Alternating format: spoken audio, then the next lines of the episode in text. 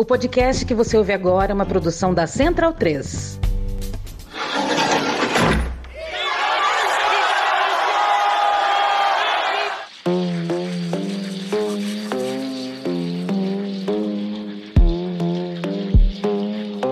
Começa agora a Guilhotina, o podcast do Le Monde Diplomatique Brasil. Eu sou Luiz Brasilino e estou aqui com Bianca Pio. Salve, gente, tudo certo? Bom, no episódio de hoje a gente recebe o jornalista Caê Vasconcelos. Oi, Caê, tudo bem? Oi, gente, muito obrigado pelo convite. A gente que agradece a sua participação, Caê. O Caê é jornalista, ele nasceu em Vila Nova Cachoeirinha, região periférica da Zona Norte de São Paulo, e faz parte da Agência Mural de Jornalismo das Periferias desde 2017. Ele foi repórter na Ponte Jornalismo de 2017 até 2021, e ele cobria áreas da segurança pública, sistema prisional, direitos humanos, enfim. Em 2021, Caê começou a própria agência de jornalismo, feita só por pessoas transvestigêneres, que ganhará o mundo só em abril de 2022. O Caê tá fazendo, inclusive, um mistério sobre o nome, mas em breve a gente vai conhecer. E o Caê foi o primeiro jornalista trans a ocupar a bancada do Roda Viva na entrevista com a vereadora Erika Hilton, em fevereiro de 2021, e também é o primeiro jornalista trans da redação da ESPN Brasil. E o Caê tá lançando agora o livro Transresistências, Histórias de pessoas trans no mercado formal de trabalho, pela editora Dita Livros, e a gente vai conversar com ele sobre essa obra. A publicação reúne perfis de pessoas trans e travestis que conseguiram fugir das estatísticas, em uma realidade em que 90% dessas pessoas precisam recorrer à prostituição para sobreviver, por não encontrarem outras oportunidades no mercado de trabalho. Caê, a gente queria começar te perguntando como é que surgiu a ideia do livro. Você ainda estava na faculdade quando você começou a investigar o tema, né? Sim, desde lá do segundo ano de faculdade, mais ou menos, né, que foi lá para 2015, eu sabia que meu TCC tinha que ser sobre pessoas trans. Era uma coisa assim que eu não aceitava outra coisa. Eu acho que já era eu começando minha transição, né? É uma coisa que hoje eu consigo entender que começar a investigar esse universo, pesquisar, era eu começando a minha transição. Mas eu sabia que tinha que ser sobre pessoas trans, alguma coisa me dizia que eu tinha que seguir esse caminho. O recorte do mercado de trabalho, eu acabei chegando no final de 2016, quase no último semestre já, né, que eu precisava definir o tema, e foi justamente esse dado da ANTRA, né, quando eu vi que 90% das pessoas trans estavam ou na prostituição ou em trabalhos informais, eu falei, não é possível, né, como assim? Tem que ter outra alternativa. Aí eu fui atrás das primeiras pessoas, então a primeira versão dele nasce do meu TCC, né, foi uma publicação independente que eu fiz. Na época, eu até digo que é outro livro, né? Nem dá para dizer que é uma segunda versão, esse agora, porque eu mudei completamente ele. Pensando em pessoas que estão perfiladas, é, a parte visual também do livro mudou completamente. Antes eram as cores da bandeira trans, por exemplo, na capa. Agora eu escolhi um amarelo, porque eu sou muito fã do Emicida, né? Então ele ressignificou é, essa cor para mim. Eu acho que tem tudo a ver com o tema. E por mais que eu esteja falando ali de mercado de trabalho, quando a gente fala de pessoas trans, eu enxergo que tem que ser pelo afeto, né? Mostrar que a gente é muito mais do que os corpos trans gêneros. E aí, então, o mercado de trabalho veio nesse tema. E foi bem difícil no começo, né? Porque imagina, eu ainda era um estudante, mal conhecia pessoas trans na minha vida, mas eu falei, não, bora, vou dar a cara a tapa aí para encontrar essas pessoas. Tanto que a Luísa, que é quem abre o livro, por exemplo, ela abre a primeira versão e abre essa agora. Eu conheci ela no metrô, né? Então também agradecer muito aos orixás que me ajudaram a guiar esse livro para seguir certinho. E acho que é isso. O Le Monde Diplomatique está oferecendo uma assinatura para jovens que tirarem o título de eleitor. Se você tem entre 16 e 17 anos, faça seu cadastro eleitoral e ganhe uma assinatura digital do Diplo de abril a outubro de 2022. Você tem até o dia 7 de abril para enviar uma cópia do título de eleitor e do RG para vote@diplomatique.org.br com os seguintes dados: nome completo, CPF, e-mail, endereço completo com CEP e telefone Acesse nosso site e saiba mais em diplomatic.org.br/vote. Ok, antes da gente seguir, acho que seria legal explicar esse termo que você acabou de falar e a Bianca tinha falado na apresentação também, transvestigêneres, né? Para quem não está familiarizado, que é o meu caso, inclusive.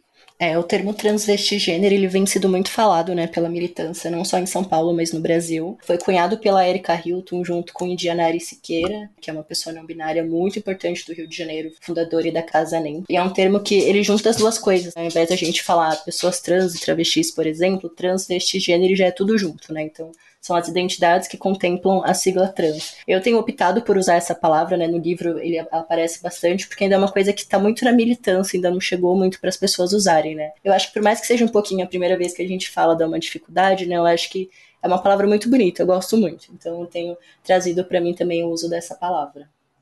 Legal. Aí, uma outra coisa que eu queria te perguntar, que acho que era importante a gente também falar no, no início, é por que, que você decidiu contar as histórias de pessoas que não trabalham com sexo, né? Sendo que essa é a realidade de 90% das pessoas transgêneros. Seria interessante explicar porque também não, isso não foi também uma escolha no sentido de que é uma crítica sua a esse grupo. Sim, é uma coisa que até no próprio texto de abertura eu faço questão de dizer que não é um livro contra a prostituição, né? Pelo contrário, eu sou muito a favor. Eu acho que 2022 já era pra gente ter regularizado essa profissão, que ela sempre existiu e sempre vai existir. A diferença de regularizar, colocar uma formalidade ali é proteger essas meninas. E falando de meninas cis também, né? Que a gente sabe o quanto a violência acontece com as pessoas que acabam trabalhando na prostituição. É, então eu sou super a favor, acho que deveria ser regularizada, mas eu sou contra uma parcela da população só ter essa porta aberta. Como assim você só pode estar na prostituição? Nenhum outro lugar te aceita. Então, pensando muito nisso, e lá em 2017, eu lembro muito o dia da minha banca, né? A Débora Lopes era. Hoje ela tá no Intercept, na época ela era da Vice, ela tava na minha banca de avaliação, e ela me questionou, né? Por que, que eu escrevi esse livro? Lá na época época eu achava, eu acho que ainda faz sentido. É, eu estava escrevendo para mostrar para as pessoas trans, né, principalmente as mulheres trans travestis, que tem outra porta aberta. E não é fácil, né? É muito difícil a gente ver que hoje, 2022,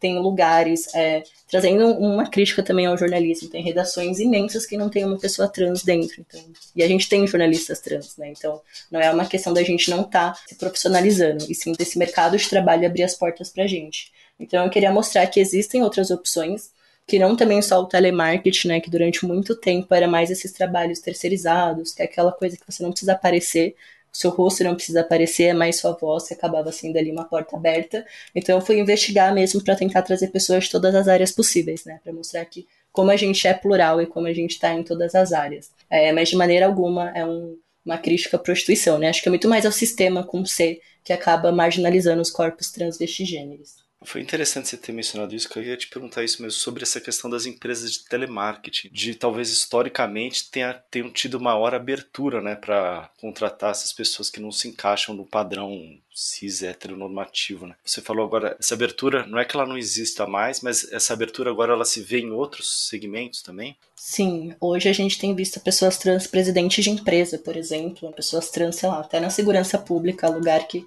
não é muito amoroso, né, com os corpos trans, mas a gente tem visto pessoas trans em todas as áreas, todos os segmentos. É, ainda é muito forte também no audiovisual, né, por isso também na música e na cultura, por isso que eu tentei fugir também. Então não tem nenhuma cantora ou cantor no meu livro, por exemplo. Apesar de ter a Renata Peron, que é cantora também, é atriz, eu tentei fugir um pouquinho do audiovisual, que é muito importante. Tem uma parte do meu capítulo que eu falo como bicha travesti da Linda Quebrada mudou minha vida, então como o audiovisual é importante, mas eu tentei isso mesmo, né, investigar essas outras áreas. E eu acho que o telemarketing não só para pessoas que são, né, fora da heteronormatividade, mas também é eu, meu primeiro emprego foi no telemarketing, os primeiros, na verdade, né? Acho que durante uns dois, três anos da minha vida foram nesses lugares que eu acabei encontrando oportunidade sendo uma pessoa periférica, né? Então acho que é uma questão de classe também aí muito envolta. Muito aquele primeiro emprego, né? O telemarketing. Você não tem experiência e não precisa ter necessariamente uma formação é, de ensino superior, então são as portas que são mais abertas. Para mim foi muito importante, por exemplo, ter passado por isso, que aí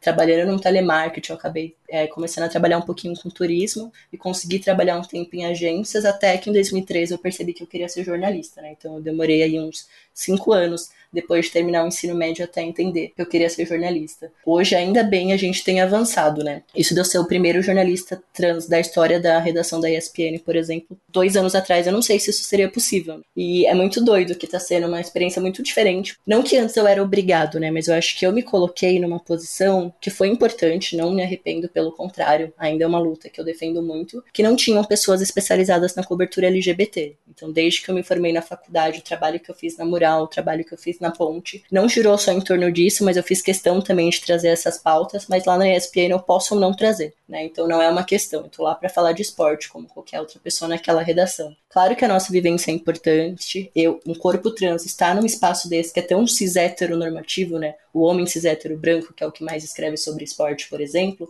ter um corpo ali que é totalmente dissidente disso, é importante pra gente trazer outras narrativas mas não tem essa obrigatoriedade, por exemplo. Não, você tem que trazer pessoas do esporte trans, não é uma cobrança. Então tá sendo uma experiência muito legal e eu espero que todas as pessoas trans possam ter isso também, né? Não necessariamente a gente ter que estar nos espaços para falar sobre a gente só, que as pessoas ao redor também comecem a defender essa luta. Fazendo uma analogia ao que as pessoas negras falam muito, né? A Angela Davis tem uma frase dela que eu amo muito, que não adianta não ser racista, né? Tem que ser antirracista. E com a transfobia é a mesma coisa. Nós, pessoas trans, a gente não vai conseguir acabar com a transfobia, até porque ela vem da cisgeneridade, né? Então a gente precisa que a cisgeneridade também reconheça esse preconceito e ajude a derrubar junto com a gente. Estava falando aí sobre a porta aberta, né? Que existem outras portas abertas que não só a prostituição, mas que também, por outro lado, não é fácil. Será que você podia fazer mais ou menos?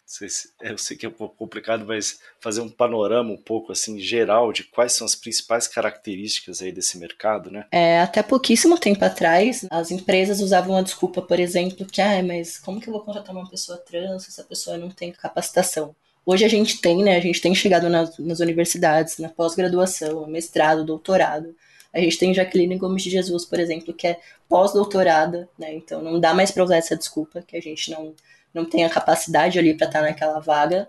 É, as próprias pessoas trans têm criado os me mecanismos para poder dar mais é, embasamento para as pessoas, né? principalmente na área de TI. É, tem um projeto que eu gosto muito, que é o Educa Transformação do NOAA, por exemplo, que ele capacita pessoas trans para trabalharem com TI, que é uma área né, que também é muito feita do homem cis hétero branco que acaba tendo nesse espaço. Então, tem pouquíssimas mulheres, por exemplo, também nessa área. Então, hoje não tem mais essa desculpa que a gente não está capacitado, né? A gente está capacitado, a gente tem conseguido entrar nos espaços, mas o preconceito ainda é uma porta que fecha. E hoje acho que nem dá para tentar listar quais são as áreas que a gente está, porque a gente está em tudo. É, eu gosto muito de usar o exemplo do audiovisual, e da música, por exemplo. É, é, eu fico muito bravo mesmo quando chega o final do ano, aquelas playlists dos apps de música e não tem pessoas trans na lista das pessoas cis que eu conheço, que se dizem cis aliadas, né? Que são aliadas da, da causa trans. Porque assim, hoje a gente tá em todos os segmentos, né? A gente tem pessoas trans cantando rap, cantando pop, cantando MPB, tem pessoas trans até na eletrônica, todos os ritmos possíveis no funk. Então não dá mais para usar essa desculpa também, né? Tipo, ah, eu não conheço artistas trans. Então bora se mexer, né? Bora procurar nas listas. Aí o que mais tem hoje em dia é lista também. Basta jogar no Google, olhar nas redes sociais que a gente consegue achar. Então acho que ainda é muito baseado no preconceito, né? Então a gente não tá nos espaços porque não permitem que a gente esteja lá. Mas eu conheço pessoas trans assim em todas as áreas mesmo. Na saúde, na educação, é, no jornalismo, na música, no audiovisual. Todas as profissões possíveis tem alguma pessoa trans nessa área. Um dos problemas é que muitas vezes a gente é o único corpo trans naquele espaço, né? E aí fica difícil a gente conseguir dialogar. É, eu tenho um privilégio que eu nunca sofri transfobia nos trabalhos que eu tive. Não depois da transição, né? Teve uma agência que eu passei, que eu fui redator, que eu, hoje eu percebo que foi uma transfobia, mas na época parecia para mim que era uma lesbofobia, né, que foi antes da transição, e eu vivenciei muitos anos enquanto sapatão, mas não é uma realidade. Dentro da agência que eu tô montando, por exemplo, a gente tem pessoas que foram demitidas quando pediram para pôr o nome social no crachá de uma emissora de TV. Então, ainda são espaços muito hostis, né? Então, às vezes a gente consegue entrar naquele espaço, mas é tanta transfobia, tanta violência, é, não ter o nome social aceito, não poder usar o banheiro, ter que ficar ouvindo piadinha das pessoas no trabalho, que a gente acaba a gente mesmo saindo desse espaço, né?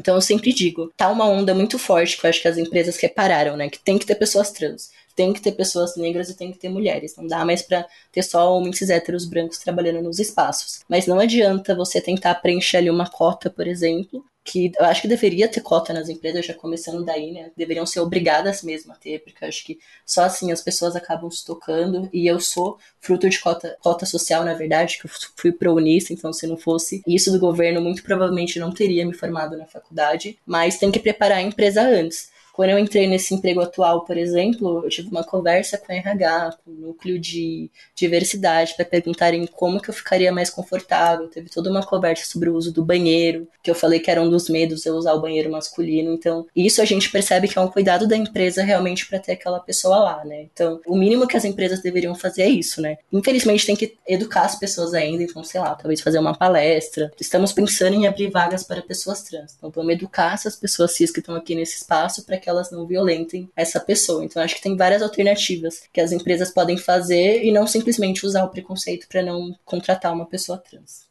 Bom, Kai, agora entrando um, pouco no livro, como é que você chegou até as personagens e os personagens que você selecionou para contar, enfim, trazer o perfil? Vieram de todas as formas possíveis. É, a Luísa que abre o livro foi isso, né? Foi muito por acaso. Tava no metrô, voltando da faculdade, ela entrou no mesmo vagão que eu na mesma hora. Sei lá, a chance disso acontecer deve ser uma em um bilhão, né? Mas aconteceu. E eu fiz questão de abrir essa nova versão com ela, porque eu acho que é uma das histórias mais potentes, né? Que eu já vi. É, a Luísa, por conta própria, já começa a diferença daí. Ela optou por trabalhar na prostituição, porque ela queria entender como que era o universo. Ela chegou aí para a Europa, passou por toda a parte do tráfico sexual. Lá na Europa, ela começou a aprender sobre museus, estudar sobre o tema, voltou para o Brasil e foi bater na porta do MASP para pedir um emprego. E aí, acho que era 70 anos de história do MASP, alguma coisa assim. É, ela foi a primeira funcionária trans. Então a história dela vai muito assim contra, né, a maré também, e ela sendo uma travesti negra? É, tava ali todas as estatísticas pro corpo da Luísa não conseguir continuar vivo e ela foi lá e conseguiu. Não é uma questão de meritocracia, né? Que eu não acredito nisso. Não quer dizer que basta você se esforçar que você vai conseguir, não. Às vezes a gente tem que ter isso, né? Uma porta aberta. Uma pessoa dentro do RH que pensa, putz, por que não dar essa oportunidade para essa pessoa, né? Vamos ver o que, que, vai dar. E deu super certo. A Luísa acabou saindo do Márcio porque ela quis voltar para a cidade natal dela, Petrolina, mas deu super certo, assim, a estadia dela lá. Então teve esses acasos, né, pessoas que eu conheci sem querer. Algumas foram indicações de pessoas que eu conhecia, principalmente as primeiras versões. Os cinco primeiros capítulos são os capítulos do TCC ainda. Só dei uma atualizada. A Renata Peron eu já conhecia, por exemplo. O Bruno e o Enzo foram amigos da faculdade que conheciam eles e me indicaram. A Helena e o Klaus, que é um casal que eu amo, acho que é uma das histórias mais bonitas também. Foi aos 45 do segundo tempo. Eu já tava para entregar o projeto para avaliação da banca. E aí uma amiga falou: Putz, conheci um casal que eu acho que vai ser incrível. Aí eu pedi mais um tempo pro meu orientador conseguir contar a história deles. A segunda parte, assim, né, do sexto capítulo para cá foi mais fácil. Que aí foi a minha vivência enquanto jornalista que me aproximou dessas pessoas. Então, Erika Hilton, por exemplo, eu conheço muito antes dela ter sido eleita. A Carol Yara eu acabei conhecendo na época assim das eleições, né? Vieram oferecer a pauta para Ponte, aí eu entrevistei ela para Ponte, falei, putz, quero também no meu livro, então vamos fazer uma entrevista maior. Então foi muito mais fácil, depois que eu já era jornalista, já estava cobrindo a editoria LGBT, tinha feito já a minha transição social, foi bem mais fácil os últimos capítulos, mas os primeiros foram bem assim, contar com a sorte, contar também com as indicações da galera. E falando no caso da Luísa, é, que chama bastante atenção, você já até comentou, ela optou por ir para fora do país para se prostituir, enfim, com esse objetivo de juntar uma grana, enfim, né? Tem todo um, um mundo glamouroso que é vendido para as pessoas. Né? E uma coisa que eu queria que você comentasse da trajetória dela que é interessante, assim, né? Porque, enfim, obviamente que essas situações de tráfico de pessoas normalmente não acabam bem, porque a, a pessoa já sai com uma dívida, tem toda acho que envolve várias questões muito complicadas, né? O caso da Luísa talvez seja uma exceção, mas a oportunidade dela estar tá fora do país foi a oportunidade dela ter contato com arte, visitar museus, etc. E isso inspirou ela no trabalho que ela teve, né? Então eu queria que você contasse um pouco sobre esse ponto da história dela. Nossa, e é muito doido que quando eu vi a Luísa no metrô, eu já senti assim, a energia dela era uma coisa absurda. É, obviamente que ela sendo uma travesti, ela entrou no metrô com o uniforme do MASP, todo mundo olhou pra ela, então só se eu tivesse, sei lá, muito distraído que eu não teria percebido a presença dela naquele espaço, mas a energia dela assim, foi, eu falei, eu preciso ir atrás dela. Eu até conto isso no livro, né? falei, bom, eu acharia que a pessoa é louca, né? A pessoa vai na porta do meu trabalho, eu acharia que, sei lá, é uma pessoa psicopata. Eu não sei se eu falaria com essa pessoa. Mas a Luísa tem um coração imenso e ela sentiu também que a minha energia baixia com a dela, topou ali no vão do MASP a gente já começou a conversar sobre a entrevista e foi uma das entrevistas até hoje, né? Eu fiz mais de 600 matérias na época da Ponte, uma das que mais me marcou, porque eu acompanhei ela durante um tempo, né? Então, na época ela morava na casa Florescer 1, que fica aqui no centro de São Paulo, ali perto do Bom Retiro. E aí eu passei um dia com ela na casa Florescer para entender a dinâmica que era, né? Que a casa Florescer 1 foi a primeira casa de acolhimento do Brasil, feita só para mulheres trans e travestis. É, agora tem a segunda e tem a primeira para homens trans também, mas foi muito pioneira a casa Florescer aqui em São Paulo. Então foi muito bom vivenciar isso com ela. Aí eu passei um dia inteiro trabalhando, entre aspas, né, com ela no MASP, do lado dela, acompanhando, vendo a reação, assim. É, e era muito louco ver essa contradição, né? Dentro do MASP, ela não recebia nenhum olhar transfóbico, nenhuma fala no metrô. Eu me senti sufocado de ficar perto dela. Então foram, sei lá, meia hora que eu passei com ela no metrô, eu já não tava mais aguentando aquilo, imaginar que ela passa isso 24 horas por dia. Depois que eu transicionei, eu comecei a perceber um pouquinho mais que realmente é isso, né? É, a gente não tem um dia de paz. A gente pisar para fora de casa, a gente vai sofrer transfobia. Vai depender a intensidade dessa transfobia, né? Vai ser uma coisa velada, se vai ser uma violência psicológica, uma violência física, mas a gente sempre vai sofrer transfobia. Basta pisar para fora de casa. E foi muito assim impactante conhecer a história da Luísa. Eu não imaginava que era tão rica essa história, principalmente essa parte. Acho que eu gostei muito de trazer ela abrindo esse livro também, porque acho que faz sentido com o texto inicial, né? Que eu não sou contra a prostituição. E a Luísa mostra muito isso, né? Ela optou. Ela teve essa chance de optar. Quero ver se isso aqui é para mim, quero vivenciar isso que muitas meninas não têm essa opção, né? É a única, na verdade, é a única opção, não tem outras opções. Então a Luísa pôde experimentar isso, vivenciar esse universo e foi super assim inteligente, né? Tava lá na Europa, podendo ver todos os museus do mundo, falou: bom, vou vivenciar isso daqui. E na época que ela entrou, por exemplo, no MASP, pelo menos estar tá cursando uma faculdade era um dos requisitos. Então, se ela não tivesse essa vivência física ali naqueles museus, né, que a galera que acabava entrando tinha muito mais na universidade, não de vivenciar fisicamente, foi o que mudou, assim, foi a chave para ela conseguir esse emprego. E ela é uma pessoa extremamente apaixonada por arte. É, quando ela voltou para Petrolina, ela chegou a trabalhar no museu de lá. Aí ela tinha voltado para São Paulo agora, eu tô até para encontrar ela para dar o livro, ainda não consegui fazer esse encontro, mas ela também está trabalhando em outro museu aqui em São Paulo. Eu só não me recordo se é da língua portuguesa, qual que é, mas é alguma coisa assim aqui pelo centro. Então mudou a vida dela, né? E ainda bem que ela conseguiu ir, voltar viva. Acho que a bagagem assim cultural que ela teve lá assim, nada no mundo vai pagar. Mas é com certeza assim a Luísa é uma exceção. E ainda bem que ela tá viva aqui para poder contar a história dela. Uma coisa que você já comentou, acho que na primeira pergunta que o Luiz fez, mas que eu acho que é importante trazer, passa um pouco também pela história da Luísa, é como as empresas se preparam para receber as pessoas trans, né? A importância de ter esse preparo, porque é, é como você falou, né? Muitas vezes assim, não abrem a porta porque ah, tem que se preparar, não vai dar certo. Ou muitas vezes o que fazem é criam uma vaga e não tem um preparo interno para receber essas pessoas, porque como você relatou, existem várias microagressões e, e, e violências que muitas vezes são sutis, mas que para as pessoas que estão passando é um somatório de violências, né? Então eu queria que você comentasse um pouco sobre esse lado da empresa que decide abrir vagas exclusivas para pessoas trans ou contratar uma pessoa trans, como ela se prepara, como ela deve se preparar para que aquela pessoa não sofra violências no ambiente de trabalho? Acho que o primeiro passo é principalmente as pessoas que são gestoras, né, o RH, o chefe dessa pessoa, que são as pessoas que vão acabar decidindo as coisas, precisa minimamente estudar sobre o tema. E aí pode ser isso, né, ou chama alguma pessoa para poder dar uma palestra. Hoje a gente tem consultorias voltadas para isso. É, tem uma consultoria muito importante, como a Transcendemos, por exemplo, que é da Gabriela Augusto, que é uma mulher trans lésbica, incrível. Eu fiz uma live com ela ano passado, ano retrasado na ponte, foi incrível.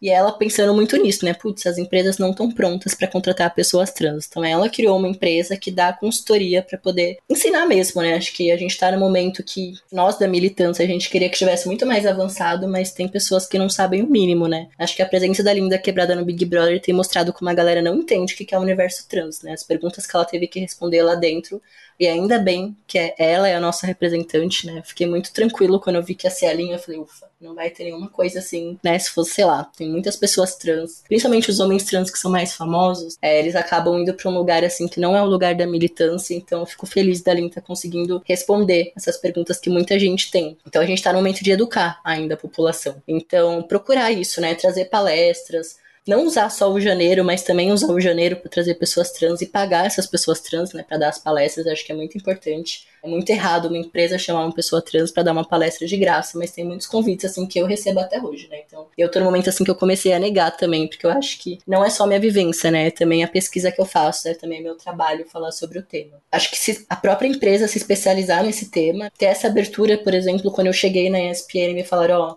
qualquer mínima transfobia que você sentir, errou seu pronome, um olhar diferente, uma pergunta indiscreta, avisa pra gente. Então, ter essa porta aberta, né, de pensar, putz, espero que eu não sofra nenhuma transfobia aqui, mas se eu sofrer, tem essas pessoas que realmente vão ser minhas aliadas para poder me ajudar a enfrentar isso. Porque o uso do pronome, por exemplo, e a Lin tá mostrando isso muito bem no Big Brother, é o que mais acontece. A transfobia que eu mais sofro na vida é errar meu pronome. E chega uma hora que a gente não sabe como corrigir, né? E no ambiente de trabalho, imagina, todos os dias alguém errando o seu pronome no trabalho. Vai chegar uma hora que você vai falar, meu, não aguento mais, eu preciso desse emprego, mas a minha saúde mental é mais importante do que isso. Então, é preparar mesmo esse terreno, Acho que não tem que ter uma conversa com todo mundo, por exemplo. É uma coisa que eu até pedi. Eu falei, não quero que tenha, sei lá, um e-mail falando, vamos contratar uma pessoa trans. Eu acho que não tem que ser por esse caminho. Mas, porque eu prefiro, sei lá, eu contar para as pessoas quando eu me sinto confortável. Porque tem pessoas que, sei lá, prefiro que não saibam, né? Tem os medos que a gente tem até hoje de é, andar na rua e perceberem, sofrer alguma violência e tudo mais. Mas acho que não é fazer um anúncio, mas preparar aquelas pessoas, tipo, ó, estamos pensando em começar a contratar pessoas trans aqui na empresa. Então, precisamos que vocês vejam isso. É, acho que hoje a gente tem muitas. É, os próprios perfis nas redes sociais ensinam muitas coisas. Tem perfis como o da Annie Mota, por exemplo, da Agatha Power,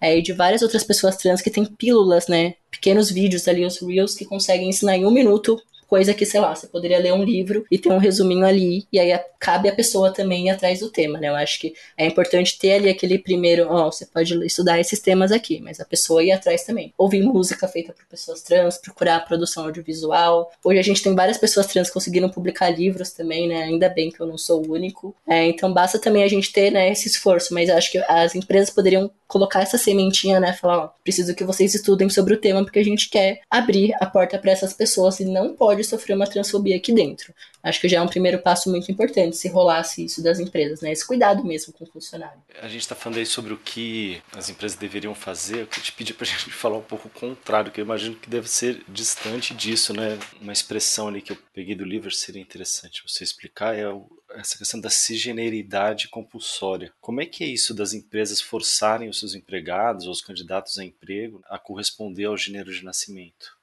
Acho que isso vem um passo até antes. Eu, principalmente, assim, na minha trajetória, eu tive isso muito em casa. Eu fui criada para ser uma menina cis e hétero, né? Mais hétero possível. Mais feminizada possível. Então, quando a gente sai um pouquinho dessa margem do que esperam da gente, aí vem essa cisgeneridade compulsória, que é tipo, você nasceu com essa genital, então você vai ter que obrigatoriamente ser desse jeito. E aí tem um jeito só de ser mulher, né? Por exemplo, que é o jeito lá mais feminino possível, mais delicado possível, e o cara tem que ser o mais, entre aspas, né? macho possível, é, pegar todas mesmo e a menina não pode. Essas coisas que todo mundo passa por isso, né? Sendo cis, sendo trans, sendo hétero, sendo bi, sendo lésbica, sendo gay. Todas as identidades possíveis acaba sendo impactada por essa cisgeneridade compulsória. E nas empresas, por exemplo, tem até um exemplo meu nessa agência que eu trabalhei, que eu mencionei. É, eu nem lembro se eu cheguei a relatar isso no livro, porque é muito louco, né? Eu tô passando com um psicólogo trans agora, então na terapia, cada semana, eu revisito uma parte, assim, do meu passado que eu fico, nossa, eu nem lembrava que isso acontecia, mas talvez seja um trauma até hoje, né? Por conta de toda a forma que o sistema é feito. É, e aí eu me lembrei desse episódio que eu sempre usei roupa, entre aspas, também, né? Masculinas, ou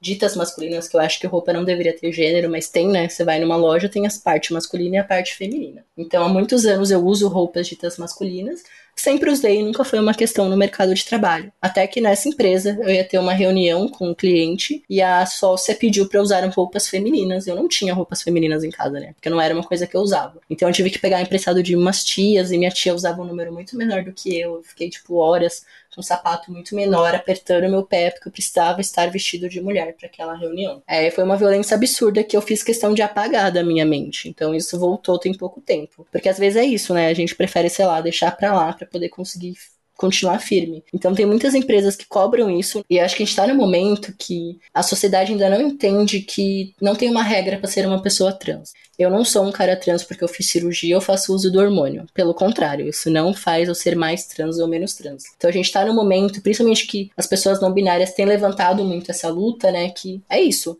É, a pessoa trans, basta ela se reconhecer trans e ela é trans. Ela pode não querer retificar o nome, ela pode não querer é, fazer uso do hormônio, fazer cirurgia, mudar qualquer coisa física nela, ela vai ser uma pessoa trans. Então tem isso, né? Se espera-se muito que o homem trans, por exemplo, tenha barba e faça mastectomia. E a mulher trans coloque o silicone e queira fazer a cirurgia de redesignação sexual. Só que não, né? É uma coisa que já começa uma das transfobias, né? Que muitas vezes no jornalismo acabam sendo perguntadas essas questões pra gente. Então, não façam isso, jornalistas. Não perguntem se uma pessoa trans faz uso do hormônio ou cirurgia, a não ser que ela queira te falar, né? Que é uma pergunta, infelizmente, muito feita. Eu acho muito doido isso como o nosso corpo acaba sendo público, né? Que as pessoas acham que podem perguntar. Mas as empresas têm essa visão ainda, né? Que tem um jeito ali de ser homem, um jeito de ser mulher, e acabam cobrando da gente. E é isso, né? Tem empresa que a pessoa trans vai ter dificuldade para usar o banheiro, porque não foi conversado com as pessoas, que, né, tipo, ó, essa pessoa vai usar esse banheiro independente da genitália dela, porque é a identidade que define o gênero, né? Acho que a discussão devia começar daí, né? A gente parar de enxergar o gênero na genitália e colocar em como a gente se identifica, que aí já seria 90% dos problemas seriam solucionados. É, tem isso do nome social, que tem muitas pessoas que não entendem que é uma lei, né? É um direito da pessoa trans ter o uso do nome social, ela não precisa necessariamente retificar os documentos, é, não deveria, né? Mas a gente acaba retificando porque é isso. Eu nem pensei duas vezes. Assim que eu comecei a minha transição, eu já falei, não, já vou atrás de um cartório para retificar, porque eu não quero mais que esse nome morto apareça. É, mas tem empresas que é isso. Eu tenho colegas jornalistas, por exemplo, que também estão nessa agência que eu tô criando, que estão com uma mega dificuldade do nome social ser aceito na empresa. Então, vira e mexe, chega um e-mail com o nome morto, chega um cartão de fim do ano com o nome morto. Então, qual que é a dificuldade, né? Essa pessoa já pediu, olha, meu nome a partir de agora é esse. Mas as empresas ainda fazem questão de ter essa violência que ela. Imagina, todos os dias, né? Todo o mês você se deparar com seu nome morto no e-mail, aquele nome que você não quer mas que te chamem. E a própria empresa fazer isso. Então é muito violento. Ou afasta ou adoece a gente, porque é muito cansativo. É, eu tenho uma mega dificuldade de corrigir meu pronome quando erro, que eu fico, putz, que mais que eu preciso fazer, né? Eu já tenho uma, uma expressão de gênero masculina, eu já fiz a minha cirurgia, meu nome já tá no documento. Teve uma vez, por exemplo, na farmácia que me chamaram de senhora Caetano. Então você percebe que não é Nada que eu vá fazer comigo vai mudar a forma que essa pessoa me enxerga. A Lin tem o ela tatuada na testa. Mesmo assim, as pessoas erram o pronome, né? Então, só que bom é que chega uma hora da vida assim, né? Da transição que a gente percebe que, putz, o problema não sou eu, né? É o outro que tá com essa dificuldade. Então, ele que lide com essas questões porque eu vou continuar sendo eu. Mas no ambiente de trabalho isso acaba sendo muito violento. E lendo os perfis que você coloca no livro, algumas pessoas contam que depois de avisar no trabalho que ia passar pelo processo de transição, acabam sendo demitidas. Queria que você comentasse também um pouco isso, a dificuldade que as empresas têm de lidar com esse processo de transição e preferem a demissão do que de fato aceitar a escolha da pessoa, né? Acho que essa é uma das maiores violências, né? Imagina você perder o um emprego por você ser quem você é. E é um medo que, assim, eu, por exemplo, demorei muito tempo para conseguir, porque minha transição para mim começou em 2015, né? Na verdade, sempre aconteceu, desde a minha infância. Mas acho que em 2015 eu comecei a pôr pra fora, em 2017 eu comecei a ter certeza, contei para as pessoas em 2020. Mas mesmo estando na ponte de jornalismo, que eu sei que é um lugar que ia me acolher, né? Porque era um veículo de direitos humanos, rola esse medo de tipo, putz, mas será que eles estão prontos para isso? Porque se eu sofrer transfobia, como que vai ser? Todo mundo vai estar do meu lado ou vão virar as costas? Eu sofrer transfobia interna? Não sei, né? Nunca teve uma pessoa trans trabalhando aqui. Então começa a vir vários medos assim na nossa cabeça. Um dos maiores medos era perder o pouco nome ali que eu tava fazendo no jornalismo, porque eu literalmente ia trocar o meu nome. Então as pessoas que me conheciam pelo nome morto não me conheceriam mais daquela forma. Então eu tinha muito medo de estar tá fechando assim todas as portas do mercado de trabalho para mim mas ainda bem que eu tive essa coragem, né? Porque eu acho que é um, um ato de coragem, assim, você contar para as pessoas que você é uma pessoa trans, porque a gente sabe que a violência vai acontecer diariamente. E perder o emprego por contar da transição deveria ser lá, ter uma punição assim absurda. Já é crime transfobia, né? Desde 2019 é criminalizada a transfobia, mas eu tive que abrir um BO em pouco tempo e foi muito difícil. Eu tive que convencer a delegada que aquilo era uma transfobia, foi uma questão de saúde, né? Eu tive uma consulta médica negada. Então eu não sei a eficiência, por exemplo, da criminalização, porque será que se eu for demitido do meu trabalho eu posso tentar fazer um processo? Será que a área trabalhista vai me acolher ou vai achar que ah, está interpretando errado, isso não é transfobia? Então, a gente já está muito longe assim do ideal, né, para essa lei realmente ser efetivada. Mas é, tem muitas pessoas que vão demorar muito tempo para conseguir se entenderem pessoas trans com medo de perder o emprego.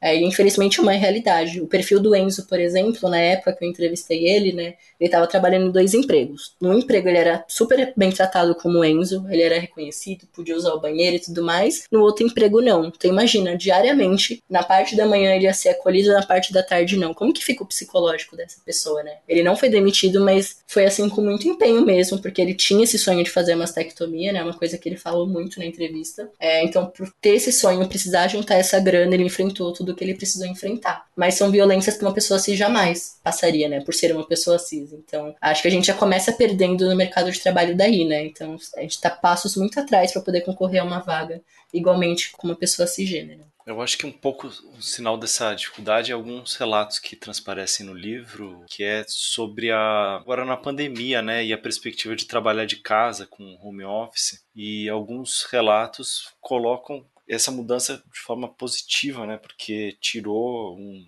acho que uma série de situações cotidianas que eram ruins. Né? Sim, a Leona ela fala muito isso, né? E a Leona é professora, então imagina com certeza, enquanto professora, presencialmente é melhor a aula, né? Eu, enquanto aluno, por exemplo, detesto a aula online. Então, eu já seria o aluno que não ia conseguir ter meu empenho ali estudantil é, tão bem quanto antes. Mas ela, por exemplo, as pessoas na escola não sabem que ela é leona. Lá ela tem que usar o nome morto, tentar minimamente usar roupas ali dentro daquele padrão que se espera, né? Da forma que ela lida no trabalho. Então, olha que violência isso, né? E ela tá ali para educar as pessoas, mas ela não pode educar da forma certa porque a direção da escola acaba não protegendo ela. Então é muito triste assim imaginar que é um espaço que deveria acolher, né? Deveria. Eu sou super a favor de ter ensino de gênero e sexualidade nas escolas. Não é aquela questão totalmente equivocada de fake news, né, que é uma ideologia de gênero. Não existe isso, porque se existisse, nossa vida ia ser tão mais fácil. Mas quando a gente fala de gênero e sexualidade nas escolas, a gente impede também que aquele menino cis hétero, branco, é, de classes mais privilegiadas, não seja uma pessoa escrota, né? Porque a gente vai estar explicando para ele as coisas. Da mesma forma que a gente vai conseguir explicar para as nossas meninas o que, que é assédio, o que, que é uma violência sexual. Porque até hoje o estupro é uma coisa que é muito ainda é o que a sociedade acha que é, né? Não o que a pessoa tá falando. Então é uma violência assim muito absurda que poderia ser evitada se a gente ensina desde cedo as nossas crianças. E eu não acho que criança tem preconceito, né? Eu acho que a, a forma que aquela criança é criada na escola, né? Na família, na sociedade, que acaba colocando aquele preconceito nela. Então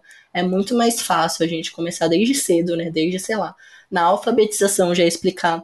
Eu lembro muito do livro de biologia, quando eu tive ciência pela primeira vez na escola. Tinha ali que o meu gênero estava definido na genitália. Então, os livros ainda são transfóbicos, né? A nossa educação ainda é muito transfóbica, porque não acolhe os corpos de pessoas trans.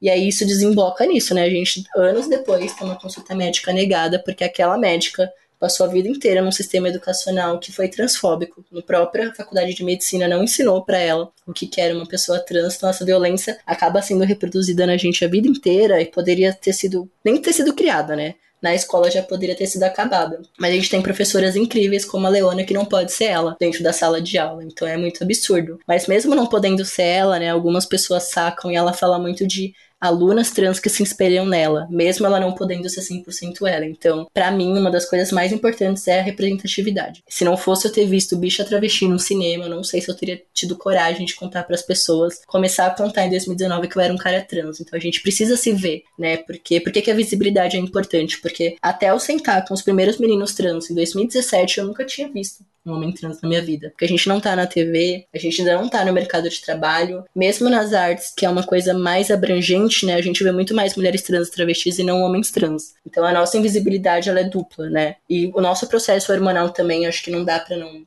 falar isso. Chega uma hora assim que se eu não quiser falar para as pessoas que eu sou trans, eu vou ter uma passabilidade, mas eu nem gosto muito desse termo passabilidade, né, que é o se passar por cis, para as pessoas não perceberem que eu sou um cara trans. Porque a partir do momento que a gente fala, tipo, eu, sei lá, para muitas pessoas se eu não falar que eu sou um cara trans, elas não vão perceber. Mas a partir do momento que eu falo que eu sou, aí vem as violências, né? Se a Lin, por exemplo, não tivesse falado que ela é uma travesti, acho que muitas pessoas não iam perceber na casa, porque hoje ela tem uma passabilidade. Mas a partir do momento que ela se identifica enquanto travesti, vem é, a sociedade achar que pode errar o nosso pronome, que pode definir quem a gente é. Então é muito uma linha muito tênue, né, que é a passabilidade. Mas acho que é isso, né? Acho que se a gente começasse ali na educação a moldar a sociedade de uma forma correta e não dessa forma equivocada que até hoje. Todos os preconceitos que a gente tem começam ali na escola, começam no jornalismo. Ocupo muito também o jornalismo, a forma transfóbica, racista, classista que o jornalista faz até hoje. Pouquíssimo tempo atrás a gente viu um título aí num portal gigante falando que a Maré era um bunker de bandidos, sendo que, né, tem bandido em todo lugar. Tem bandido também nas classes sociais mais ricas.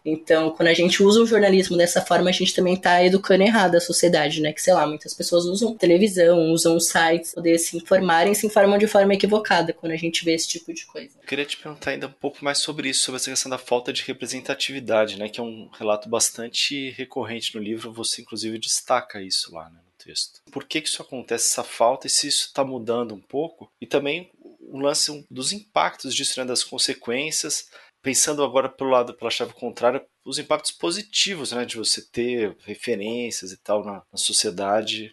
Acho que o impacto mais positivo da representatividade é você perceber que você não está sozinho no mundo. É, até pouquíssimo tempo atrás, na virada do ano que aconteceu da OMS, obrigar todo mundo a retirar a transgeneridade do rol de doenças, então a gente ainda era visto como pessoas doentes até pouquíssimo tempo atrás. Eu fico muito pensando, principalmente tem muitos relatos também no livro de pessoas que cresceram em espaços evangélicos, né? Ou católicos, ou muito religiosos, que acabavam indo não por um acolhimento que a religião deveria trazer, né? Que eu acho, assim, que Deus é amor, Jesus é amor, mas a galera acaba indo por um outro caminho de conservadorismo. E é muito violenta a forma que é isso, né? Você cresce ali a vida inteira pensando que, putz, eu sou uma pessoa doente, como que eu posso fazer para corrigir isso? E se você liga a televisão televisão você não se vê, você abre uma revista, você não se vê. Você só vê pessoas trans na marginalidade ou nas capas de jornais policiais quando elas morrem ou quando elas cometem algum crime, ou você só vai saber que tem uma travesti na prostituição. Não tem outro caminho, você só tem a prostituição. Você não vai querer isso, né? Você vai pensar, não, deixa eu tentar resolver isso porque não, não tá certo, vou tentar me curar, e aí a própria pessoa acaba se violentando. Então, quando a gente consegue se ver na televisão, para mim a Erika Hilton, por exemplo, é uma honra gigantesca contar a história dela nesse livro, porque eu fico imaginando as próximas gerações, né? Eu conheci a Erika já adulto, mas imagina o Gustavinho, que é uma criança trans, a Maria Joaquina e outras crianças trans ligando a televisão e vendo que uma travesti negra foi a mulher mais bem votada do Brasil. Da mesma forma que a Linda Quebrada tem esse impacto. Mas é muito recente. A Érica foi a primeira travesti no centro do Roda Viva ano passado, em 2021. A em 2022, é a primeira travesti no Big Brother. Quando a gente fala de ser os primeiros, é uma comemoração, acho que não dá pra gente não comemorar, mas é uma denúncia também, né? Por que, que só agora, em 2021, 2022, a gente tá sendo os primeiros nesses espaços? Porque a transgeneridade sempre existiu, né? O João Nery era homem trans na década de 70. É, a Chica Manicongo lá, em muitos anos atrás, né? 1500 e pouco, ela já era uma travesti. Então não é uma coisa recente. O que é recente é o espaço que a gente está tendo, principalmente mediaticamente, né? Na televisão, nas rádios. É, muito por conta das redes sociais, né? Acho que as redes sociais têm uma parte negativa ali das violências, mas tem a parte muito positiva que é dar visibilidade, ampliar essas vozes, né? Porque eu detesto esse termo de dar voz, por exemplo, que o jornalismo usa muito, né? Todo mundo sempre teve voz. A diferença é que agora o microfone está ampliando essa voz. Então acho que as redes sociais deram um up assim muito importante nisso. É, você se vê nos espaços, é você saber que você não tá sozinho e tipo, putz, olha quantas pessoas estão conseguindo produzir. Agora no começo do ano eu fiz um artigo na Ponte falando sobre o audiovisual, né? Porque a MJ Rodrigues, que é uma das minhas atrizes favoritas, ela fez Pose um papel mágico, né? Incrível. Eu amo Pose, então sou suspeita a falar, não vou nem falar muito, senão vou ficar horas falando de Pose. Mas só recentemente ela foi a primeira pessoa trans a ganhar o Globo de Ouro. Quer dizer que antes as atrizes trans não tinham talento? Não. A diferença é que antes colocavam pessoas cis pra interpretar pessoas trans, né? A gente vê aí que teve pessoas que ganharam o Oscar de melhor ator vivenciando uma personagem trans. Não muito recentemente, né? Foi que 2017, 2016. No Garota Dinamarquesa, por exemplo. Então agora, como a gente, essas atrizes e atores estão conseguindo vivenciar esses papéis no cinema, nas artes, nas novelas, nas séries, os prêmios estão vindo, porque é isso, né? Talento a gente tem. Sempre teve, a diferença vem disso. Bom, posso contratar uma pessoa cis para interpretar essa personagem, mas e se eu chamar a MJ Rodrigues, né? Vamos ver como ela se desempenha nesse papel.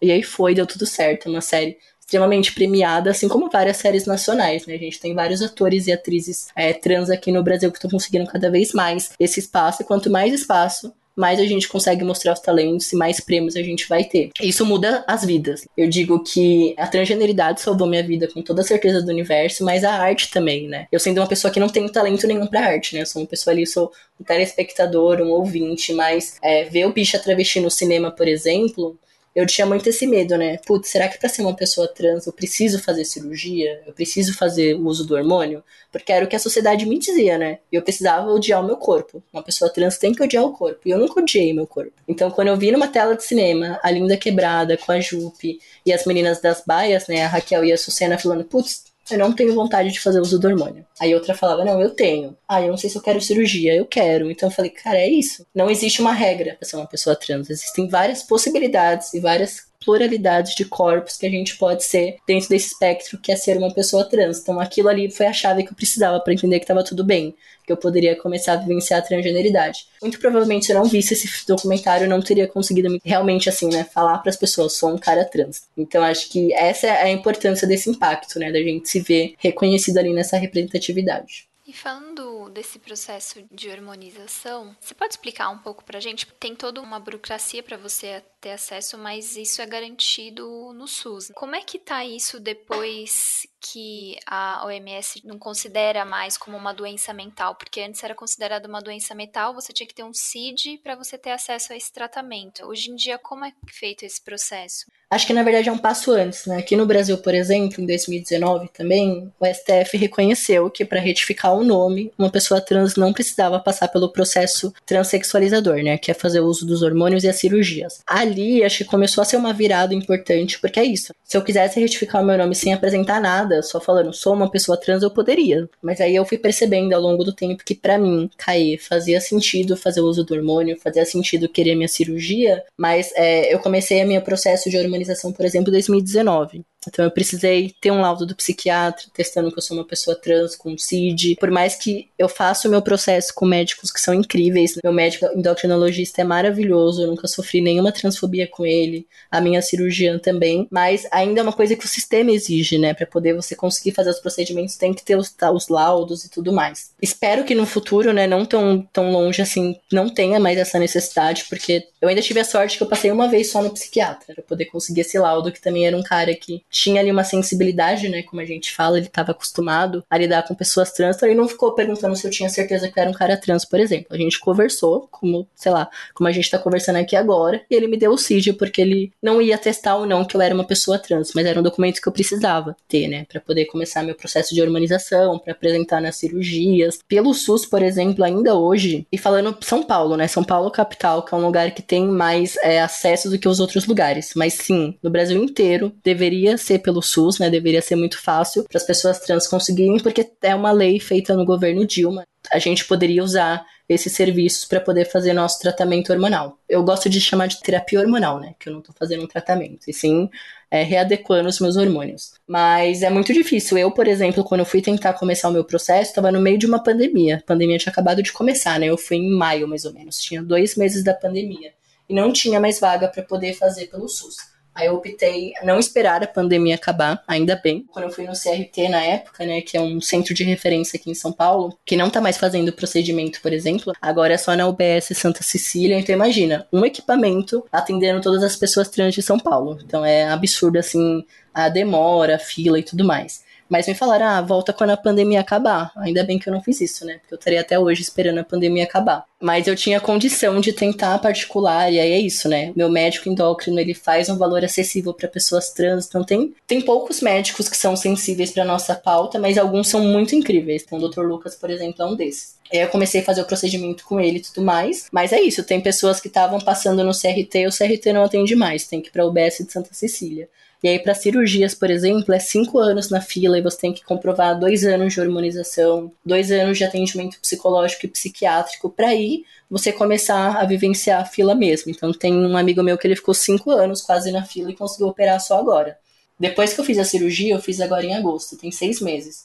Melhorou muito a minha vida, porque sim, o fato de ter peitos ainda fazia as pessoas me chamarem muito mais no feminino. Então diminuiu, digamos, em 60% as transfobias que eu sofro por conta do pronome. Ainda existem, porque eu tenho essa voz que as pessoas acham que não é uma voz de homem, sendo que para mim, o que é uma voz de homem, né? Mas a sociedade ainda tem essas questões que, sei lá, o homem tem que ter a voz grossa e tudo mais. Então ainda sofro as transfobias, mas diminuiu bastante. Então é muito doido, né? Quando eu decidi fazer a cirurgia, eu fiquei, putz, eu tô fazendo por mim ou eu tô fazendo porque a sociedade acha que eu não tenho que ter peitos? Então foi todo um processo também, conversando com o meu psicólogo. A única coisa que eu sou a favor da gente fazer terapia, não porque a gente tem alguma coisa para lidar. Às vezes sim, às vezes a gente tem os nossos traumas e tudo mais. Mas a gente tem que fazer terapia porque é muito violento ser uma pessoa trans no Brasil. Então tem coisas que, sei lá, se eu não converso com meu psicólogo quando acontece alguma transfobia, eu não consigo ficar tranquilo. E hoje eu tô passando com um psicólogo trans, né? Que é assim, a melhor coisa que eu fiz na minha vida foi passar com alguém que entende as minhas demandas. Então, isso eu acho que é importante, mas eu acho que é importante para todo mundo. Se as pessoas cis que são transfóbicas fizessem terapia, muito provavelmente eu não sei se ia precisar fazer, né? Porque elas não iam violentar a gente e tudo mais. Assim como as pessoas que são racistas e etc. Então, a terapia acho que é uma coisa que eu sou a favor, porque eu sou a favor de que todas as pessoas façam terapia. Mas é absurdo, né? Você tem que ter um laudo que prove ali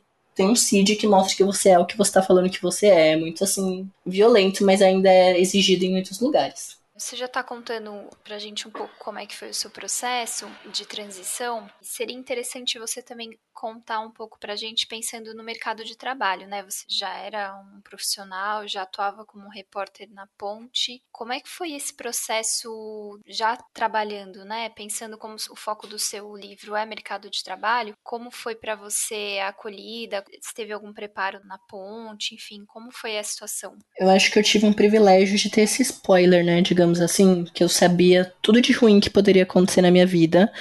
Caso. Eu fico imaginando, lá em 2017, né? Quando eu sentei com os primeiros meninos trans para fazer as entrevistas, eu já tive ali um, uma coisa muito forte pensando, putz, acho que eu sou como eles. Mas eu tava zero preparado, assim, psicologicamente, estruturalmente, financeiramente, pensando em emprego também, né? Que na época eu não estava trabalhando, porque no último ano de faculdade, último semestre, na real, eu pedi demissão do meu estágio porque eu era prounista, tinha o passe livre e falei, bom, vou focar 100% no meu TCC. Minha mãe tinha falado que dava conta das contas em casa, então eu fiz essa loucura de ficar sem trabalhar seis meses focando no meu livro. Então eu tava sem emprego quando eu me formei. Então, e aí foi o ano que eu perdi minha mãe, foi uma morte bem difícil, né? Que a gente perdeu ela por uma depressão, então eu precisei me reestruturar psicologicamente. Mas se eu tivesse sido, sei lá, precipitado e ali na hora falando, é isso, sou um cara trans, vou contar para as pessoas, com certeza eu não estaria aqui agora conversando com vocês, porque eu acho que teria tudo para dar errado na minha vida. Então, como eu já tinha histórias ali, né, de tudo que poderia dar errado, quantas portas seriam fechadas para mim, e foi muito violento esse processo, mas foi muito importante é, eu ter segurado o máximo que deu, né? Então, quando eu conto para as pessoas em maio de 2020, um texto que eu fiz na ponte, contando para todo mundo que eu era um cara trans, eu tinha todas as partes preenchidas na minha vida que eu precisava, né? Então, eu tava já muito bem empregado, né, num lugar que me acolhia absurdamente, sempre me acolheu. Inclusive, como eu contei para as pessoas, foi a ponte que me deixou escolher, né? Eles falaram: bom, você que decide. Se você quiser fazer um vídeo, quiser fazer uma matéria, não quiser fazer nada, tá nas suas mãos, a gente tá aqui para te acolher. E aí eu, enquanto repórter de texto que sou, decidi fazer um texto que foi a melhor coisa também que eu fiz pra minha vida, né? Porque depois eu peguei esse texto e fui mandando para todas as minhas fontes, todas as pessoas, todo mundo. Foi muito fácil de entender, porque tinha um resumão ali naquele texto que eu fiz. Mas eu tava, tipo, já com essa parte bem resolvida. Se eu quisesse sair da ponte, eu teria que pedir para sair, porque era uma certeza que não ia rolar uma demissão. Eles gostavam muito de mim, gostam até hoje. Mesmo não sendo mais parte da equipe fixa, eu ainda colaboro com frequência, então tenho um carinho absurdo por todo mundo. Não tava mais morando com a minha família, que outro privilégio também eu fui extremamente bem acolhido por toda a minha família. Teve uma pessoa ou outra que teve uma dificuldade no começo, mas foi assim incrível. Mas transicionar morando com a família não é uma coisa muito fácil, né? Eu acho que ia ter que rolar muitas explicações e eu não estava pronto. Então eu já estava no emprego fixo, eu não estava mais morando com a minha família, na época eu estava num relacionamento estável, então os maiores medos que eu tinha na minha vida, né, que é perder o emprego, perder a família, perder o afeto, estava bem resolvido. Então acho que por conta disso, a paciência que eu tive que ter, que nossa, não foi fácil, assim. Tinha épocas que ainda bem que eu estava fazendo terapia já, né, não com Thomas, que é esse meu psicólogo agora, mas com outras profissionais que foram incríveis também, principalmente a Neia, que eu fiquei quase uns dois anos fazendo terapia com ela de eu começar a entender esse processo quando eu estava pronto para contar. E acho que por conta disso, eu ter tido essa paciência, as coisas, eu não vou dizer que foram mais fáceis, porque rolou muito esforço, né, e muito, muita coisa violenta para chegar onde eu tô hoje, mas foi menos violento, acho. O fato de eu ser um cara trans, eu nunca sofri uma transfobia por ser um cara trans no jornalismo, por exemplo, que provavelmente eu teria sofrido. É, não sei como que seria estar na universidade transicionar, que é uma violência absurda também que as pessoas trans sofrem. No livro, Mar conta muito isso, né? Mar é uma pessoa não binária que eu conversei com Mar mais de um ano já, até esse livro ser lançado. Até hoje, assim, ainda estava com dificuldades para ter o um nome social aceito, para ser respeitado pelo pronome. Então, é uma violência, assim, absurda que começa na universidade, né? Não só no mercado de trabalho. Então, com certeza, minha vida teria desandado muito. Eu acredito, assim, né? Tem... Não é um achismo meu, acho que é baseado em muita experiência de outras pessoas trans. Não sei se eu teria aqui onde eu tô hoje. Mas é violento, né? Imaginar que lá em 2017 eu já poderia ser eu integralmente, porque eu já tinha essa certeza. Mas eu precisei postergar por quase dois anos até eu perceber novamente mais um ano para contar para as pessoas, então eu fui nascer de novo aos 28 anos de idade. Então é muito violento pensar quanto tempo assim eu deixei. Poderia ter vivido mais feliz, poderia ter é, sido mais realizado comigo mesmo. O que mudou, o que eu sinto que mudou, acho que enquanto profissional nada mudou. Já estava com o nome um pouco estabelecido no jornalismo quando eu eu fiz a transição, então as pessoas já me conheciam, então não perdi nada transicionando, mas o que eu ganhei é absurdo, assim. É, acho que com a transição eu ganhei uma autoconfiança que eu não tinha. Eu não me achava um jornalista bom. Pelo contrário, eu sempre achava que, putz, já sendo né, um corpo LGBT, uma pessoa periférica, é, na época tinha muita questão do machismo também, né, nas violências que eu sofria nas pautas e tudo mais.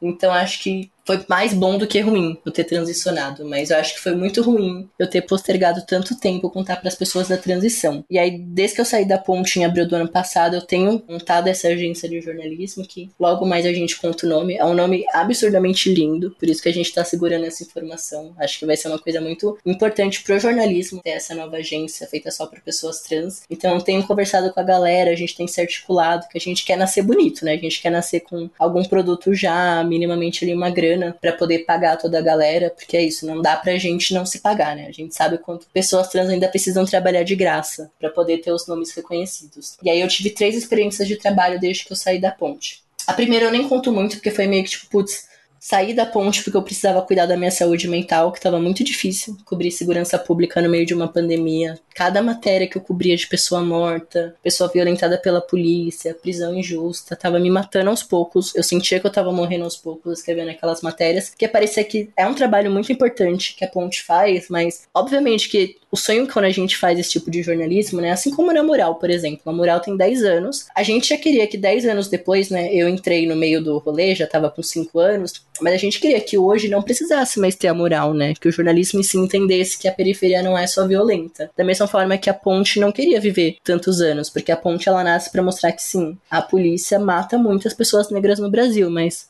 até quando, né? Quando que vai acabar isso? Então eu sentia que parecia que o nosso trabalho não estava tendo um resultado, mesmo sabendo que estava, mas estava começando a me fazer mal. Então eu optei por sair, até para isso, né? Eu queria sair bem com eles, não queria que, sei lá, rolasse alguma briga, algum desgaste meu psicológico, é, de saúde mental e tudo mais. Então eu optei por. Foi muito difícil, foi acho que a demissão mais difícil da minha vida foi pedir demissão da ponte. Foi realmente assim, parecia que eu tava deixando parte de mim para trás. É muito louco, né? O quanto eu sentia que a ponte era eu também durante muitos anos. Fui trabalhar no outro emprego só para poder conseguir, assim, me acertar na vida, mas eu fui super bem recebido também, sofri zero transfobias. Depois eu fiquei um tempo na Companhia das Letras, que foi uma experiência absurdamente boa. É, eu nunca me vi no papel de assessor, mas foi muito importante cuidar dos livros que eu cuidei, né? Como cuidar do livro da Eliane Brum, que é uma pessoa que eu sou fã absurdamente. Então, ter esse contato mais próximo com ela me fez muito bem. E na companhia, eu digo que foi o melhor acolhimento assim que eles poderiam ter dado para uma pessoa trans. Eu acho que eles nem perceberam que eles estavam fazendo isso. Por exemplo, quando eu comecei com eles em agosto, comecei em julho, na verdade. Eu já tava com a minha cirurgia marcada, a minha mastectomia. E eu sabia que eu ia ter que ficar duas semanas de molho, né? Uma semana sem fazer nada e a segunda semana ficar um pouco mais light assim para poder não ter problema no pós-operatório. É, eles falaram: "Beleza, você foi aprovado para vaga no e-mail". Eu já falei: "Já vou falar agora, porque se eles não quiserem a gente já nem cria expectativa, né?". Aí eu falei: "Ó, oh, tô com a cirurgia marcada para essa data.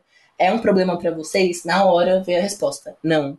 Você começa com a gente, faz a sua primeira semana, pega os dias que a sua médica te disser, quando você voltar, sua vaga tá aqui. Eu falei, cara, é isso, né? Eles entendem que eu não tô fazendo essa cirurgia porque é estética. Mesmo se fosse, né? Acho que pessoas trans também têm o direito de fazer cirurgias estéticas, mas era uma cirurgia que era muito importante para mim, para eu me sentir bem comigo mesmo. Então eu entrei no emprego, já saí 15 dias de foram duas semanas mais ou menos que eu fiquei um pouquinho mais assim sem trabalhar direito e voltei, trabalhei como se nada tivesse acontecido, não tive nenhuma sanção por ter esses dias, por exemplo. E isso é um acolhimento muito importante, né? Sei lá, se outra empresa teria me dado esse acolhimento. Então, é, nesses pequenos detalhes, né, que vem isso, putz, pessoas trans provavelmente vão precisar das cirurgias. Então, como que a gente consegue adequar isso dentro da agenda, né? Vai precisar, sei lá, ter seis meses de empresa para fazer a cirurgia ou a gente já pode deixar essa pessoa fazer assim que ela precisar. Então, é um acolhimento assim absurdo. Então, eu acho que eu sou um cara assim muito privilegiado, né? Mas esse privilégio que eu tenho profissionalmente veio muito de uma paciência que eu tive que ter durante cinco anos da minha vida, quatro anos, para poder contar para as pessoas quem eu era. Então, é é muito violento, né? Imaginar que a gente tem que passar por isso, mas pensando nisso, né, nesse lugar assim, de ser um jornalista trans que tem esse espaço, eu decidi que parte do meu jornalismo tem que ser voltado para minha galera. Eu sou assim 100% defensor de que a gente não consegue nada individualmente. Então, Eu não quero que as conquistas sejam só minhas, tem que ser coletivas, tem que ser pensando tudo que o João Nery passou eu estar tá aqui hoje, tudo que a Neon Cunha passou, tudo que várias pessoas trans tiveram que morrer eu estar tá aqui hoje. Então é honrando essas pessoas que vieram antes, que eu amo essa palavra transcestrais, eu acho que é uma palavra incrível que recentemente eu fiquei sabendo dela, né? Tem, sei lá, um ano e meio mais ou menos, que acho que é, é isso também, né? A gente honrar essas pessoas que vieram antes e pensar nas pessoas que estão vindo agora. A gente tá tentando mudar esse mundo agora para que quando o Gustavinho chegar no mercado de trabalho, hoje ele tá com sete anos. Para mim é uma honra entrevistar ele com sete anos, né? Porque eu jamais imaginei que pudesse ter crianças trans. Então, é olhar também para os nossos pequenos, né? E proteger eles desse mundo que vai ser menos doloroso, talvez, porque eles desde criança conseguem ser eles, têm um acolhimento em casa, mas vai chegar uma hora que vai ter transfobia, né? Seja na escola, seja no mercado de trabalho. Então é tentar mudar esse mundo para que, sei lá, quando a Maria Joaquina tiver os 20 e poucos anos dela, ela tá com 14 agora. É, os 30 anos dela, ela tenha, sei lá, uma Erika Hilton na cadeira da presidência. Eu falei isso pra Erika no Roda Viva e não foi da boca para fora, não. Eu estou trabalhando porque eu quero ver uma pessoa trans sentada na cadeira da presidência da República e das empresas. Que a gente tem que pensar, sonhar alto, porque é possível hoje que a gente sonhe alto. Na tua opinião, as coisas estão melhorando aqui no, no Brasil, né? Mesmo a gente está vivendo sob um governo que faz dessa agenda da transfobia, da homofobia e, e do racismo e anti-mulher. Mas, apesar disso, esses movimentos sociais e tal, eles estão vencendo, na sua opinião? Sim, e eu ia falar muito isso, né? A gente tem avançado muito, mas não é por conta do Estado. Principalmente esse governo, né? Nossa, em 2018, assim, foi muito difícil. Até fiz uma tatuagem no peito, eu escrevi resistir, porque eu sabia que ia ser isso. Não iam ser tempos fáceis não imaginei que seria tão difícil, né? Que no meio de uma pandemia a gente ia ver tanto absurdo. Nossa, jamais. Acho que nem a Shonda Rhimes escreveria esse roteiro, né? Que é a minha roteirista favorita, que adora fazer umas coisas meio doidas. Grey's Anatomy, as séries da vida, mas acho que nem ela seria capaz de escrever um roteiro como esse Brasil na pandemia. Mas por conta da militância, pessoas como as meninas da Antra, que a gente tem que agradecer muito ao trabalho da Antra. Se não fosse a Antra, a gente nem ia saber que o Brasil é o país que mais mata a população trans, né? Porque o Estado zero se importa em colher esses dados. Então é um trabalho trabalho muito da Bruna Benevides, da Keila Simpson, que é a presidente. Então, agradecer pessoas como a Neon Cunha, que eu só consegui retificar meu nome, sem precisar de um laudo, porque Lá atrás, a Neon chegou pro Estado brasileiro e falou: então, beleza, já que você quer provar que eu sou doente, então me mata. Não quero mais viver. Então, ela pediu morte assistida ao Estado para que começasse essa discussão no STF, né? Então, tudo que a gente conseguiu avançar foi por conta, principalmente, de mulheres trans e travestis negras que estavam ali encabeçando essa luta. Porque se não fosse elas, não sei, né? Então, 2018 é o ano que a gente tem a eleição do Bolsonaro, mas a gente tem também a eleição da Érica Malunguinho e de várias sementes da Marielle, né? A gente tem Talira Petroni, a Dani Monteiro, a Mônica Francisco, a Renata Souza. Então, tá difícil, ainda é um país extremamente racista, extremamente machista, transfóbico, elitista, mas quando a gente vê pessoas assim ascendendo, né, para mim é isso. Ver a Erika Malunguinho sentada na Lesp e a Erika Hilton. Hoje eu fui lá no gabinete dela, né, inclusive, é, entregar o transresistência para ela finalmente, mais de um mês aí de atraso. Eu tirei uma foto dela na frente de um desenho lindo que tem dela na parede do gabinete dela. Então, isso é avançar. Quando uma pessoa como a Érica, que o Brasil, a sociedade quer que esse corpo seja morto, né, por ser uma travesti negra periférica, que precisou passar pela prostituição, sentada ali numa cadeira na Câmara dos Vereadores, a maior do Brasil, é, não dá para dizer que não tá avançando, né, mas a que custo? Cada semana assim que passa, a Érica recebe uma nova ameaça de morte. Então, o quanto também ela tá naquele espaço, mas é um espaço que a gente tem que proteger esses corpos, mas eu tô muito feliz de saber que, né, que a gente vai ter pessoas pessoas trans aí candidatas ao cargo de, de deputada federal, porque é muito importante também que a gente chegue no Congresso, a gente chegue na presidência, a gente chegue onde a gente quiser, né? Acho que hoje basta também é, a gente ter essas pessoas aliadas. Eu gosto muito da história da Érica, e é uma honra ter ela no meu livro. Ela foi eleita por 50 mil pessoas. Não foram 50 mil pessoas trans que votaram nela, porque a gente nem sabe quantos a gente é, né? Mas eu não sei se a gente é 50 mil em São Paulo. Mas com certeza pessoas cis votaram nela, né? Então pessoas cis entenderam, putz, tá na hora dela ocupar esse espaço. Porque não foi uma questão de só por ela ser trans. Eu lembro muito na época, na ponte, a gente começou a ler alguns planos de governo e o dela era de longe o melhor plano de governo. Porque ela tem uma inteligência absurda e ela sentou com as pessoas certas para fazer esse plano. Muito da mão da Neon Cunha nesse plano de governo da Eric, então quando a gente coloca uma travesti negra periférica naquele espaço, são três lutas importantes, né, que o corpo da Erika tá carregando. Então, é muito sobre isso também. Então, sim, a gente tá avançando, mas graças a essas pessoas, né? Não é graças ao Estado. Hoje recebemos o jornalista Caê Vasconcelos, que está lançando pela editora Dita Livros Transresistência, Histórias de Pessoas Trans no Mercado de Trabalho. Caê, muito obrigada pela sua participação aqui no Guilhotina. Muito obrigado, gente, de verdade. Fiquei muito feliz com esse papo. Valeu, Caê. Obrigado demais pela conversa. O Guilhotina é o podcast do Le Monde Diplomatique Brasil. Para apoiar esse projeto, faça uma assinatura a partir de R$ 9,90 em diplomatic.org.br. Mas se você não puder nesse momento, você nos ajuda muito seguindo e compartilhando nosso conteúdo no Instagram, no Twitter e no Facebook. Para sugestões e críticas, escreva para guilhotina.diplomatic.org.br. E até semana que vem. Minha filha continua me escrevendo. Me afirmou que vai voltar, que vem me ver por esses dias Pediu-me perdão dizendo que havia transformado seu corpo em outro corpo e que eu teria dificuldade em reconhecê-la. Eu lhe respondi que o corpo era dela, era era ela a única dona e que o meu amor por ela estava sacramentado desde sempre. O meu coração estaria sempre do lado do corpo dela, qualquer que fosse a forma que esse corpo tivesse. E cá estou eu, nem sei por que contemplando esse corpo caído no chão, de bruxo. Olha a cabeça do corpo morto. Parece de uma mulher bem jovem.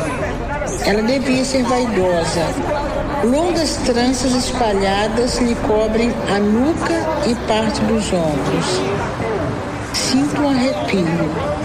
Parece que eu já vi esse corpo por trás. Essa silhueta não me é estranha. Tenho essa imagem no fundo de minhas lembranças. Quem será essa mulher? Alguém me sussurra ao lado que foi um crime de homofobia. Penso em Josué, meu filho, que não é filho, e sim minha amada filha. Preciso me afastar daqui. Essa cena me traz lembrança de antigas dores. Minha filha diz que virá por esses dias. Estou cansada. Tudo em mim dói. Crime de homofobia? De quem é esse corpo? É preciso resguardá-la. A polícia está demorando. Preciso me aproximar mais. Quero ver esse corpo de perto. Há um detalhe perto do corpo que eu não tinha visto. Uma pequena bolsa tiracolo. Bolsa igual a minha. É a bolsa que minha filha me pediu um dia. Presente que eu lhe dera escondido do, do Josué pai. Preciso me aproximar. Dá licença, dá licença, dá licença. Vejo me empurrando todos. Dá licença, Vida, me dá licença, me dá licença. Conheça esse corpo, saiu de mim. Planto-me aqui, eu sentinela de um corpo assassinado que não consegui guardar. Essa é a minha menina. Tenho dor. Meu peito explode. Algo me fere o peito. Quem matou a minha menina? O pai eu, vocês. Quem matou minha menina? Quem matou minha menina? Cansados se abrem pra um novo dia. Engula a saliva da minha própria rebeldia. E quem diria que um dia se eu me ouviria falar? É que minhas correntes foram soltas antes de eu me expressar. Tardia, e sinto que aqui não posso caminhar. Meu corre é longo, mais um pulo. Chego onde quero chegar. Por onde quero, posso até chegar numa ilusão. Mas sigo em frente e nem sempre ouço meu coração. Anoitece, o sol já desce, pedidos em forma de prece. De uma gente que só ajuda a outra, se julga se merece. Ninguém quer conhecer, se preocupar pra quê? Nesse caminho falho, não ganho o que eu mereço receber. É como estar diante da morte, permanecer imortal. É como lançar a própria sorte, não ter direito igual. Mas eu resisto, eu insisto, eu existo. Não quero o controle de todo esse corpo sem juízo. Um corpo sem juízo que não quer saber do paraíso. Mas sabe que mudar o destino é o seu juiz que não quer saber do paraíso, mas sabe que mudar o destino é o seu compromisso. Um corpo sem juiz que não quer saber do paraíso, mas sabe que mudar o destino é o seu compromisso. Um corpo sem juiz que não quer saber do paraíso, mas sabe que mudar o destino é o seu compromisso. E é isso, eu decidi que eu vou explorar potências do meu corpo, por isso unha, cabelo e tal, tal, tal. E explorando potências do meu corpo, eu fiz esse trabalho. De acordo com toda a violência que eu sofri relacionada à minha mão a gesticular, é, em ser viado mesmo. E é isso, é sobre justiça, é sobre ser quem eu quero ser, é sobre liberdade, sobre. Isso é uma referência de bichas, as minhas referências são bichas. Meus olhos cansados se abrem pra um novo dia. Engula a saliva da minha própria rebeldia. E quem diria que um dia se eu me ouviria falar? É que minhas correntes foram soltas antes de eu me expressar. Tardia, e sinto que aqui não posso caminhar. Meu corre é longo, mais um pulo. Chego onde quero chegar. Por onde quero, posso até chegar numa ilusão. Mas sigo em frente e nem sempre ouço meu coração. Anoitece, o sol já desce, pedidos em forma de prece. De uma gente que só ajuda a outra, se julga, se merece. Ninguém quer conhecer, se preocupar pra quê? Nesse caminho falho, não ganho o que eu mereço receber.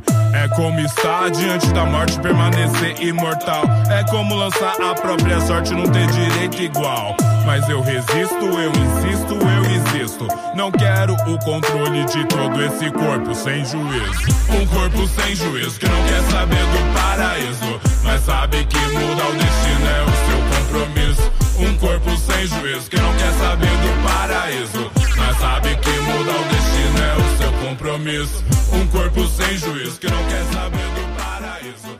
O Guilhotina é um podcast do Le Monde Diplomatique Brasil. O roteiro, a produção e a apresentação é de Bianca Pio e Luiz Brasilino. Edição de Domênica Mendes. Apoio técnico Central 3.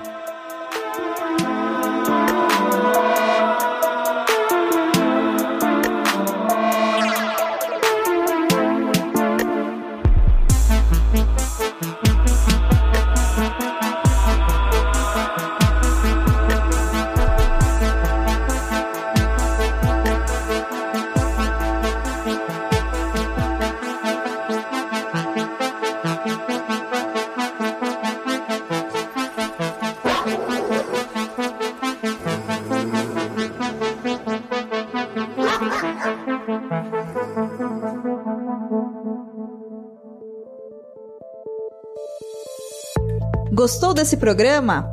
Bom, né? Ele faz parte da campanha Hashtag o Podcast é Delas 2022. Procure pela hashtag durante esse mês de março nas suas redes sociais e encontre muitos outros programas promovendo mulheres no podcast. A lista completa dos episódios você encontra em o.